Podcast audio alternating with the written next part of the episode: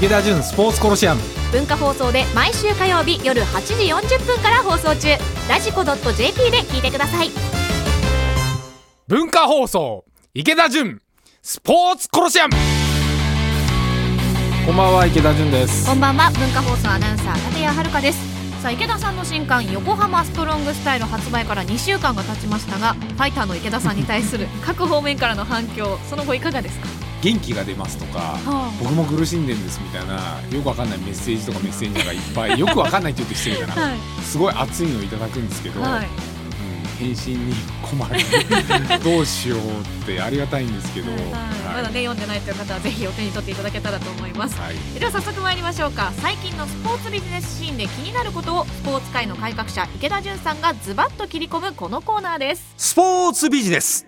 ホットニュース日本バスケットボール協会外国人選手の日本国籍取得ウェルカム。参議院議員会館で行われたバスケットボール議員連盟総会に出席した後バスケットボール協会の三谷裕子会長は B リーグで活躍する外国人選手の日本国籍取得にウェルカムですと受け入れる考えを表明しました。井上尚弥またも軽量失格したネリをボクシング界から追放でいい。ボクシング元 WBC 世界バンタム級王者ルイス・ネリがまたも体重超過の失態を犯しました。ラスベガスで前 IBF 世界同級王者エマヌエル・ロドリゲスとの挑戦者決定戦を控えた23日 400g オーバーで軽量失格。試合はキャンセルされました。これを知った井上尚弥はツイッターで「ネリどうしようもねえなまた軽量失格。ボクシング界から追放でいい」とつぶやいています。メジャーリーグワンポイント登板を禁止へ日本にも影響か。テキサス州アーリントンで開催されていたメジャーリーグのオーナー会議で承認事項の中にリリーフ投手は最低3人と対戦するかイニングを終了させなくてはいけないというワンポイント禁止ルールが盛り込まれています。再来年のシーズンから導入される見通しで日本球界にも影響しそうです、ということで、えー、まず順番に伺いましょうか。順番にいきますか。はいバスケット協会が外国人選手の日本国籍取得をウェルカム。すごいですね。これバスケットボール議員連盟っていうのがあるんですね、はい。えー、こういう法律っていうか、はい、そういう部分まで考えて多分ねいろいろ政治とつなげてんでしょうけど、うん、あのベイスターズはラミレス監督ラミちゃんが日本国籍取得したんですけど、はい。ね、結構多分時間経ってるんでで日本の人ともまあ、結婚しているしっていうので、ビザ普通に降りてんだと思うんですよ。はい、けどもう少しこう早く出させたいんでしょうね。まあ、ラグビーなんかもかなりこう、多いですよね。うんはい、多いですよね。大相撲とかも。うん、はい、ちょっとでも僕がいつも見てて思うのは、はい、まあもう国際化なんでいいんですけど。あのー、日本語もう少ししっかり喋れるようになってからビザ出してほしい部分はありますよね。なんか少しこうねあのちょっとこう節操ない感が出ちゃったりするので。うん、日本語がしっかり喋れると地域密着とかしてファン作りとかもできるし、少し変でもいいと思うんですよ。うん、ただやっぱり全く喋れないとかね、ほとんど喋れないっていうと、はい、インタビューにも全部英語で答えてるとか。うんだそれだとなんかね国籍のためだけかっていう議論に今後起こってきちゃうんで、はい、まあ、しっかりその辺は日本独自じゃないですけど、うん、日本語はやっぱり喋れた方がね、うん、特に地方に行けば行くほどファンの人ってそういうのを実は見てたりするんで、うん、うん、日本語少し喋れるようになってから出すといいなと思いますけどね。まあ、基準がどうなるかっていうことですね。うん、はい。では続いてボクシングいきますか。ルイス・ネリがまた軽量失格ということで。はい、ねこれあの井上尚弥選手が、はい、僕もツイッター見てたんですけど、うん、まあでも追放でいいんでしょうね。うん。でも山中選手って結構この時引退の瀬戸際で、はいうん、もうかなりかけてたんですよ、うん、この試合に、はい、で僕も見ててそこでネリが体重超過で、はい、もう死ぬ気で35歳かな山中さん、で調整してきてふざけんなこの野郎みたいなこと確か言ってたんですよ。まあまあそうなりますよね。でルールがないんですよ確か。うん。うん、あの体重超過しちゃっても試合受ければできちゃうし、はいうん、山中選手の時はやったんですもんね。今回はあのキャンセルされましたけど。そう相手が今回はネリの相手が、はい。こんなリスクを負ってまでやりたくない、はい。でボクシングのこれ多分やってた人しか分かんないんですけど、1キロ2キロってすんごい違うんですよ。あーやっぱりそうなんですか、うん、肉の塊2キロが違うわけですよ。はい。パンチが全然違うんですよ。う。ん。それを落とせなかったからじゃあ受けろと。うんうん、お前ファイトマネー欲しいだろうみたいなスタンスで、ね練りぐらいになると来るのかもしれないですけど、はい。そのためには出るんだろう。そしたら俺で有利みたいなルールの悪用に近いと思うんですよね。だからルールをしっかりまずしなきゃいけないんだと思うんですよね。もし体重超過しちゃったらもう全部剥奪とか、うん。罰金ファイトマネー分払うとか,、はなんかそういうルールがないから僕はこうなっちゃうんじゃないのかなっていうふうには見てたんですけど。うん。うん、だからその次野球の話出てきますけど、はい。ルールですよね。うん。まあ、うん。メジャーリーグワンポイント登板を禁止というルールですねこちらも。日本こういうの先んじて絶対できないんで。あの日本はしがらみでやっぱそれやっちゃうと、うん。ワンポイントで稼いでる中継ぎの投手っていっぱいいるんですよ、はい。うん。ここの左でこのバッターはスライダーに弱いからとか、はい。そのワンポイント投手が出ると、まあ、逆に言うとその投手はそれで稼いでるわけですよ、うん。やっぱその投手から言われちゃうとか球団からそういう投手もいるんだって言われちゃうっていうのでリーグ側がしきれないんですよ。うん。けどアメリカのメジャーはやっぱコミッショナーが強くてリーグがちゃんと仕切るんですよねこういう、あの球団間またがる問題とかは。はい。問題なのはテレビ見ると分かるんですけど、テレビで見てる人はいっぱいいるんですよ。はい。球場ガラガラなんですよ今メジャーって。わざわざ来ない、うん、なんでかっていうと一番問題だって言われてるのは時間が長い。うん。3時間半。はい、3時間半でも長い。うん。でそれの要因って延長戦になったりとか、うん。やっぱピッチャーのあの交代？うん。でもう一個はバッターなんですよね。はい、バッターが打席に入るときにやっぱ間を取りたいから選手もグローブ外してマジックテープビリビリってつけ直したりとかしてそれ必要かっていうでもそれも多分いまだにまだそんなに厳しく禁止できてなくて、うん。なんでかっていうと選手がルーチンですと。自分たち個人で生きている。でそれに対してそんなこと言う権利あるんですか、うんみたいな労働問題みたいな話になってくるんで、はい。なかなかこうしきれないんですけど、はい。まあ、アメリカは要するに時短をしたいんです。うん。じゃあ時間を短縮するためには何が一番重要なんですか？その2つです。じゃあ論理的に考えたらそれやりましょう合理的に考えたらそれやりましょうっていう意思決定と遂行能力が高いわけですよ。うんでピッチャーはやっぱりいっぱい一回出てくるとブルペンからまず登場する時間、うん。結構な時間かかりますよねマウンドまで。うん。でマウンドに来て何球かやっぱり練習で投げる。でそれを全部のワンポイントのピッチャーがやっていくと もうそれだけですごい長いわけですよ。確。かに。で野球っていうのは正味3分から5分ぐらいしか実際にボールの動いてる時間ってないって言われてるんですよね。はいでその中で あのワンポイントの人ないしはピッチャーが交代するとそれだけで3分から5分取るわけですよ。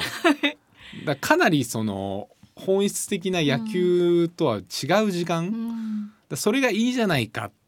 それの間に飲み食いしてそれが楽しいじゃないかっていう楽しみ方のスタイルもあるんですけど今やっぱりどんどんどんどん時間って短縮化というかですね。野球もメジャーはそういう方向に挑戦をしていくんでしょううね。ん。まあ時間を短くしていく方針。まあ確実に日本も追随するでしょうね。はい、文化放送池田純スポーツコロシアム。ここからはポッドキャストをお聞きの皆さんにお送りしています。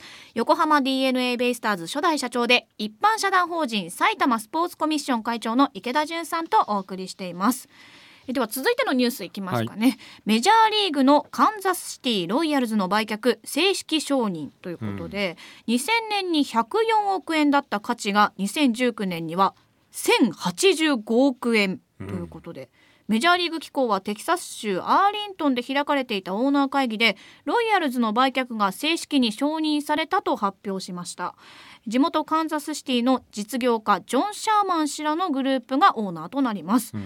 えーロイヤルズは1969年に球団拡張により創設。ワールドチャンピオン2回、えー日本人選手ではマック鈴木さん薮田康彦さん野茂英雄さんそして青木宣親選手などがプレーをしました。えー前オーナーのグラス氏は2000年に球団を9600万ドル日本円でおよそ104億2000万円で買収したんですが、えーメディアによると今回の最終売却額は10億ドルおよそ1085億円ということで球団の価値が20年で10倍以上もアップしたことになる。うん。ものすごい幅ですねこれは。いやいいですよねドロシはい、ー 知ってます？カンザス。はい、あのドロシドロシー、えーオズの魔法使いーああはい。の街でええ。僕も2010何年だったかな？3年4年ぐらいにはい。行ったんですよ。あ違う2016年ぐらいだったかな？うん。あのこのカンザスシティのおー球場で、はい。あのメジャーのオールスターやったんですよ。へえそれに行ってもうはい。本当になんかこう砂漠の町ドロシーがはいオズニの世界に飛ばされちゃうようなた竜巻が起こりそうな街で。でそこにポーンといきなりハイウェイ走ってると街中からちょっと外れたところなんですけどあのすごい王冠が印象的な王冠が背負ったようなあのビジョンがあってはい。それが高速道路からドーンって見えるんですよ。で切り立った球場ででそこに、まあ、なあの NFL と確かメジャーとの球場がよ横で並んであってすごいかっこいいんですよ球場としては。で切り立ってて見やすいしはい。野球もすっごい高いとこから見るんですけど、へえでダルビッシュがオールスターで来てて、はい。で彼がこう球場の真ん中にいてみたいなのを見た記憶があるんですけど。その時にいやいいチームだしいい球場だなって思ってたら、この確か1ヶ月ぐらい前にはい。身売りの話がこれ出てて。はい。で結構しょっちゅうアメリカで身売りの話が出るんですよ。ええ。で前はあのーマイアミのチームがうん。売りに出てジーターとファンドが組んだところが勝って、はい。でこの前僕があのフランスに行った時には、はい。フランスのマルセイユっていうサッカーチームはい。を買ったのはもともとドジャース野球のドジャースはのい。オーナーがこれ真実どこまで真実だか知らないですよ。はい。あの離婚協議で揉めてえで奥さんに結構な額を支払わなきゃいけないんで、ドジャースを売って でそれで離婚のお金をお支払いした後に残ったお金でマルセイユを買ったんですって。え 本当ですか？でマルセイユっていうチームはフランスであのパリ・サンジェルマンが巨人だとすると、はい。マルセイユっていう海に近いチームは阪神みたいな2大あ二大チームなんですよ。はい。残ったお金でドジャースを売って残ったお金でマルセイユを買えるんだと思って。ー確かに。いくらで売ったんだって、まあ、多分調べれば出てんでしょうけど。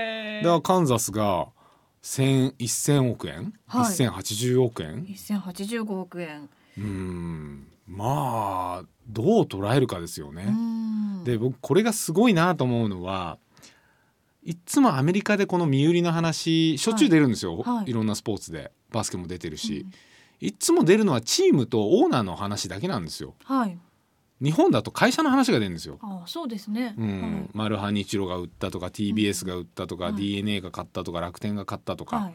でみんな会社で親会社が持つんで、うん。親会社の認知と親会社の売ると親会社がブランド的に損なうとかね。うん。なんかねこう企業スポーツの一環みたいにすごい見えるんですよ、でもアメリカは資産価値としてみんな捉えてるわけですよ、はい。このオーナーさん、はい。えジョン・ヤーマン。ージョンヤシャーマン。ジョン・シャーマンさん、はい。これ新しい人ですよね。新しい方ですね。で元々の前の人ははい。104億円で買ったわけですよね。そうですね。まあ、ベイスターズに毛が生えたような金額ですよ 当時の、はい。うん、今もベイスターズは僕らが買った時は100億円全然切るぐらいの値段で買ったんですけど、今いくらぐらいだろうな買ったら。多分観客動員結構伸ばしちゃったんで、多分し利益だけでも球場も買ったんで、はい。横浜スタジアム。多分30億円ぐらいは利益、20億円ぐらいかな。で、はい。多分出ちゃうと思うんですよ今。はい。って考えたらまあ普通にバリエーションしたら、まあ、300億とかでは買えるか買えないか分かんないですよね、はい。もはや。はい。でしかも DNA っていう親会社が売ったってなると、ブランド既存とか親会社にも行くんで、っはい。て考えたらなかなか売らない買うとなったら相当な額じゃなきゃ買えないから、うん。まあ多分いいとこ5倍500億ううんんついてればいいところかなって僕の感覚ですよ。はい。ででもこのカンザスシティは100ベイスターズと大して変わらない金額だったのが、もうポーンと、はい。カンザスシティロイヤルスですよ。はい。立谷さんどうですかこのチーム知ってます？えもう名前は聞いたことあるけどあんまり詳しくは分かんないぐらいですよね、はい。僕も行ったから思っ分かってるだけで、はい。特にヤンキースでもなければ、はい。ドジャースでもないわけですよ。えが1080億円になるわけですよ。えなんでですか？いやだ資産価値としてはい。普通に資産なんですよね。テレビ放映権でこれだけ入ってきますとか、はい。普通に球団のグッズ収入でワールドワイドでこれだけ入ってきますとかもうリーグビジネスをすごいアメリカは展開してて、はい。ちっちゃい球団だろうがメジャーリーグっていう傘のもとにややっぱり商売ができるわけで,、はい。でそれだけ世界への露出効果もあるし、うん。まあ、そんなものをこのカンザスっていううん。ちょっと言い方失礼ですけど田舎町で持ってる人は もう町の名士なわけですよ。うん。それが1,000億円で手に入るわけですよ。はい。で多分この買われた人のグループがどれぐらい儲けてるグループか分かんないですけど ジョン・シャーマン氏らのグループがしか出ないわけじゃないですか。はい。で親会社と球団をガッチャンコさせてないから、親会社の名前とかこの人の会社の名前が出てこないから分かんないでしょうけど、はい。その人は多分もっとお金持ってるんですよね。あだもうこの資産としてマンション買うより球団でも買っとくかみたいな。でつい でに名士にもなれるし俺野球も大好きだしーいいですね。いやわかんないですよ。勝手な憶測ですけど、はい。うん、資産価値としてで将来的にははい。1085億がまあ増えて1300以上にでもなればまあリターンとして不動産持っとくよりいいんじゃないかっていう観点もあるわけで。でも自分の持ってる親が自分が経営してる会社とセットにすると、うん。そういう考えではいけないわけですよ。すね。これ親会社にも影響してしまうと、はい。親会社への利益貢献もしなきゃいけないとか,、はいアメリカの世界って完全にオーナーなんだけどオーナーの会社とはリンクさせないでスポーツを持ってるので、うん。純粋にスポーツの経営をしっかりできるんですよ。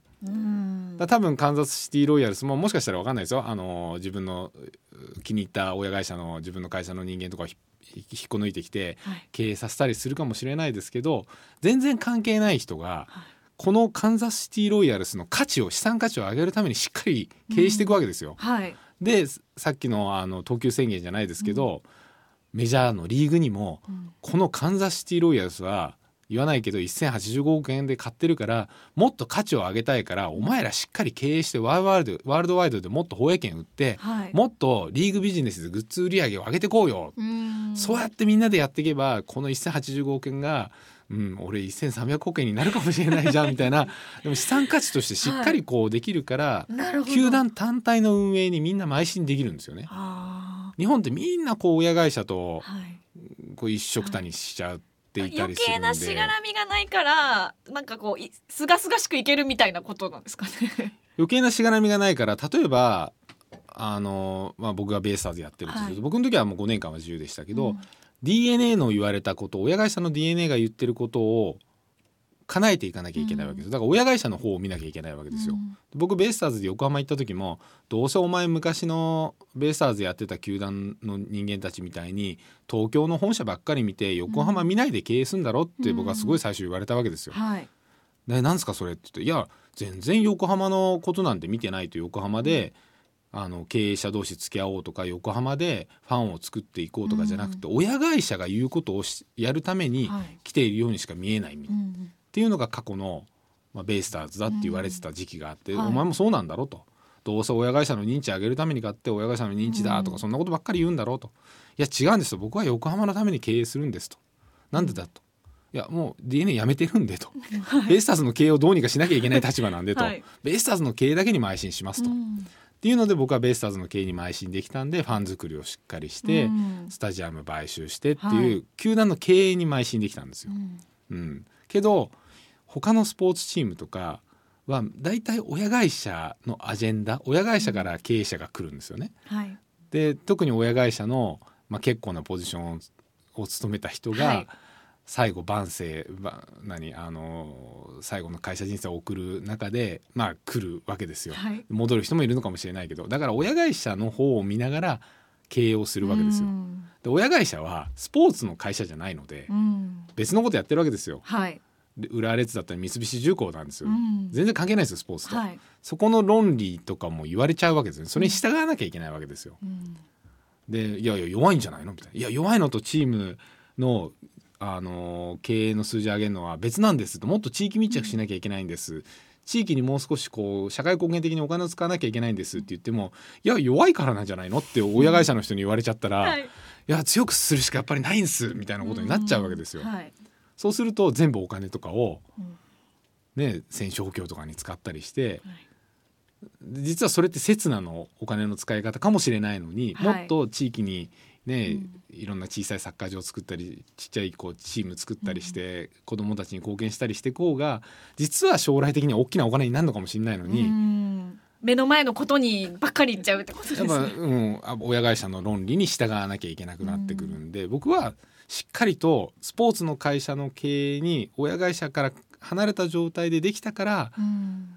ベイスターズは再生できたしそうだったからできたんだよねっていうふうにも、うんまあ、スポーツのことを経営分かってる人からは言われていてですね、まあ、だからアメリカなんかはもう本当に資産として捉えてるんでオーナーが、まあ、オーナーは言ってくるかもしれないですよ、はいオーナーの持ってる親会社とは関係ない状態で経営させてくれるのでお前カンザスシティロイヤルスの価値上げてこいっていうミッションになるわけですよ。はい。らしっかりできるわけですようん球団経営が。うんそう思うとこのカンザスシティロイヤルズはこれから楽しみってことですね。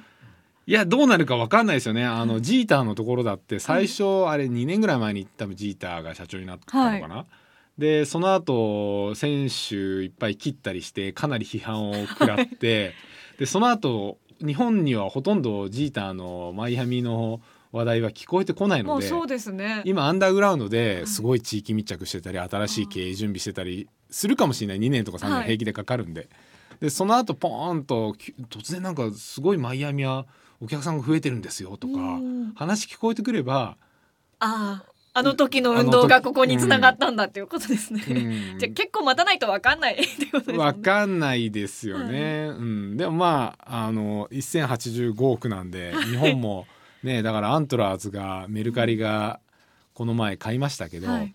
えー、60%ぐらい取得して16億ぐらいでしたっけ、はいって考えるとちょっとさ寂しいですよね。比べると確かいや16億ですからね、はい。あのー三木谷さんの神戸のヴィッセル、に。はい。イニエスタとか30億円とかじゃないですか。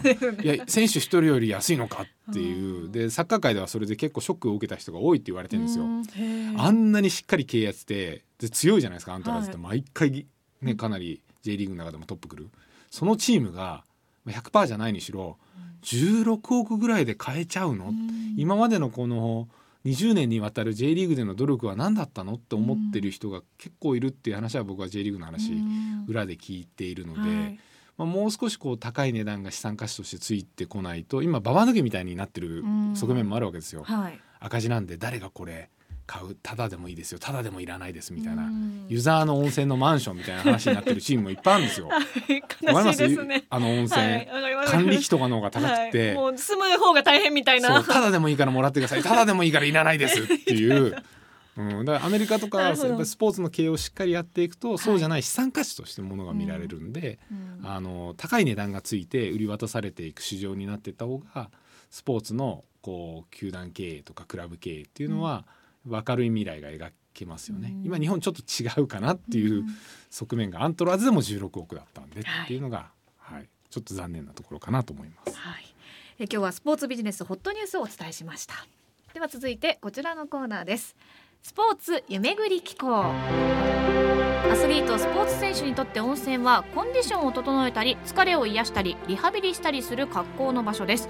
そこでスポーツ選手にまつわるとっておきの温泉話をご紹介皆さんにいただいていますが今夜はえ今日は私立谷遥の一押しご紹介します。そうですね。立谷さいやこれ意外に緊張しますよね 選ぶの。あの僕あのなんでセクハラ的な発言嫌いなんですけど、はい。多分いろんな人は想像しながら聞きますからね。なるほど、えー、じゃあ満を持して私がおすすめするのは、えー富山県のですね魚津市というところにある金太郎温泉です。こ私大学を卒業して4年間 NHK の富山放送局で働いてたので富山に住んでたんですがこの魚津というのは蜃気楼が見える町という海で蜃気楼が見えるんですうなんかね、恥ずかしそうですねちょっと。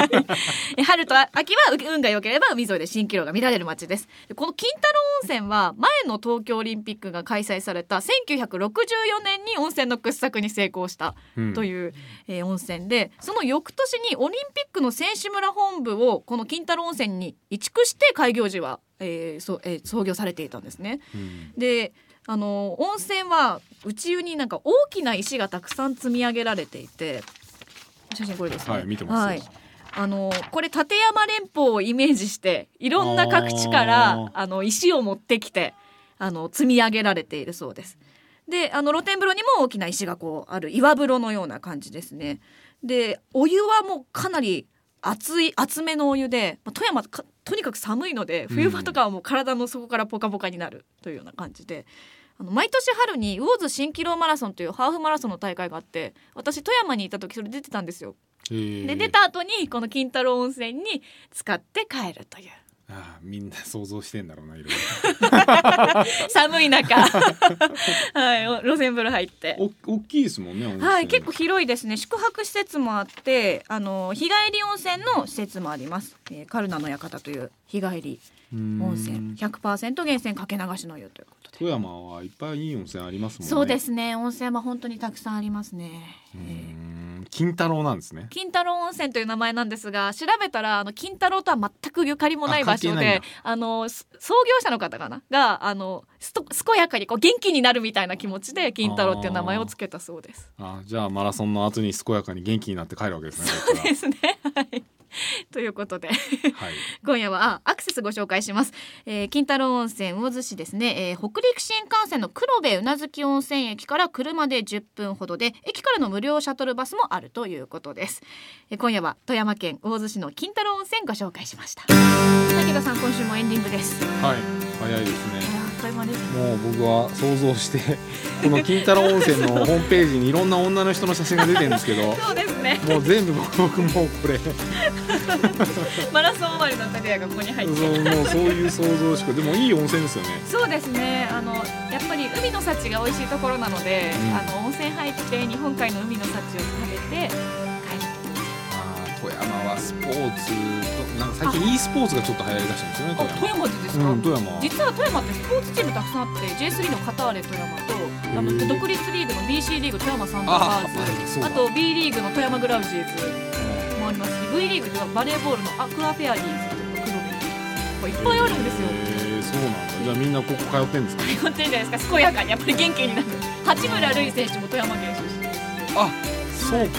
大相撲の朝乃山も朝乃山関も富山出身あ多分みんな入ってると思います。よそうですね。富山といえば香箱ガニとああ最高ですね。今年ももう冠宣言が出たと日本酒も美味しいですね。はい。寒い時期はいぜひ皆さん行ってみてください、いなはい。ということで今日はこの辺りでお開きとしましょうか。ここまでのお相手は池田純と文化放送アナウンサー立谷遥でした。ではまたラジオで火曜日の夜にお会いしましょう